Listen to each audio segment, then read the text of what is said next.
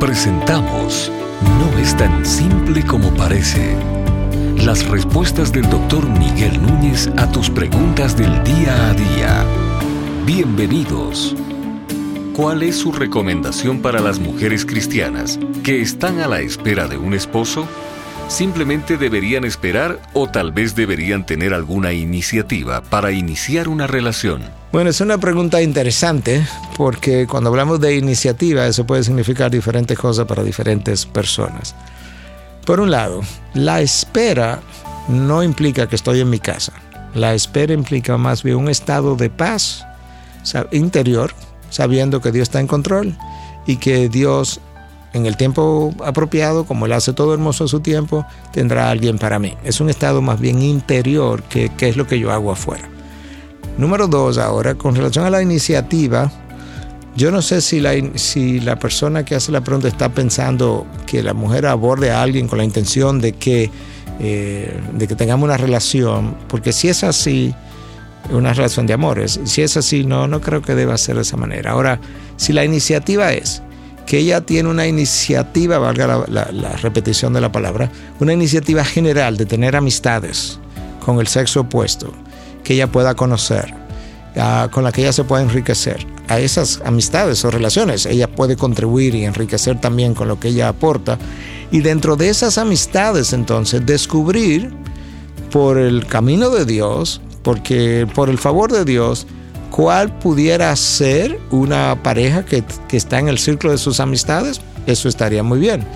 Pero si la idea de iniciativa es que, por ejemplo, voy a ir a un concierto a tal iglesia porque quién sabe si ahí me encuentro mi pareja. Yo no creo que esa es la mejor motivación para ir a un concierto. Por ir, si vas a un concierto cristiano, debe ir a adorar a Dios. El resto es completamente secundario y depende de lo que Dios quiera hacer. Ah, voy a comenzar a visitar tal iglesia porque ahí me dicen que hay muchos muchachos jóvenes solteros. Yo no creo que esa es la idea. En, ese caso, cámbiate de iglesia, cambia tu membresía, explícale a tus pastores porque tú quieres hacer eso.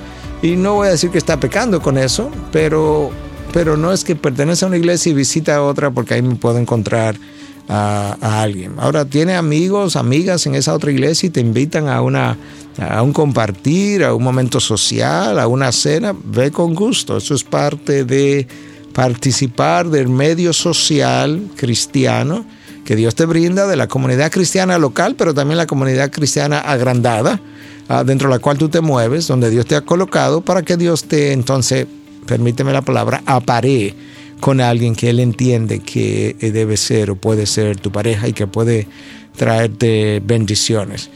La desesperación que nosotros vemos hoy en día en muchas eh, mujeres por casarse, porque como dicen en nuestra cultura, me voy a quedar jamona.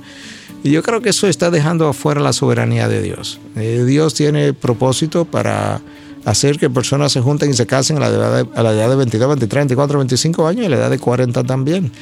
Ah, en tu estado de soltería, úsalo para glorificar a Dios. En tu estado de, enamoramiento, úsalo para glorificar a Dios. En tu estado ya de, casar, de ya casados, úsalo para glorificar a nuestro Dios. No desperdicie tu tiempo porque no estoy casado o casada. Ah, tú no necesitas una mujer o, un hombre para estar satisfecho en Cristo. Eso no dice que tú no tengas deseo de estar casado o casada. Quizá tiene deseo de tener hijos, quizá quiere una pareja, quizá quiere compañía. Todo eso está muy bien.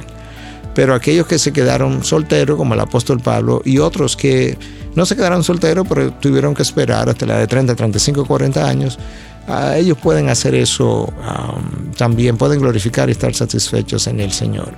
El casarme no es una necesidad, es un deseo. Una necesidad es el aire, eso es, una necesidad. Yo no puedo vivir sin aire. Eh, comida es una necesidad, yo no puedo vivir sin comer. La sexualidad no es una necesidad, es un deseo. Que puede ser bueno y santo, sí, pero es un deseo. Yo puedo vivir sin sexualidad, sin tener relaciones, eh, pero no puedo vivir sin aire, sin alimento. De esa manera, es un buen deseo que quiere estar casado o casada, pero espera en el Señor, pertenece a tu grupo cristiano, a tu comunidad local y agrandada, y ahí Dios encontrará quién puede ser tu futuro compañero o compañera. ¿Estás pensando en algún tema que no es tan simple como parece? ¿Quieres saber la opinión del doctor Miguel Núñez sobre un tema en particular? Envíanos tu pregunta a través de nuestra página de internet integridadysabiduría.org.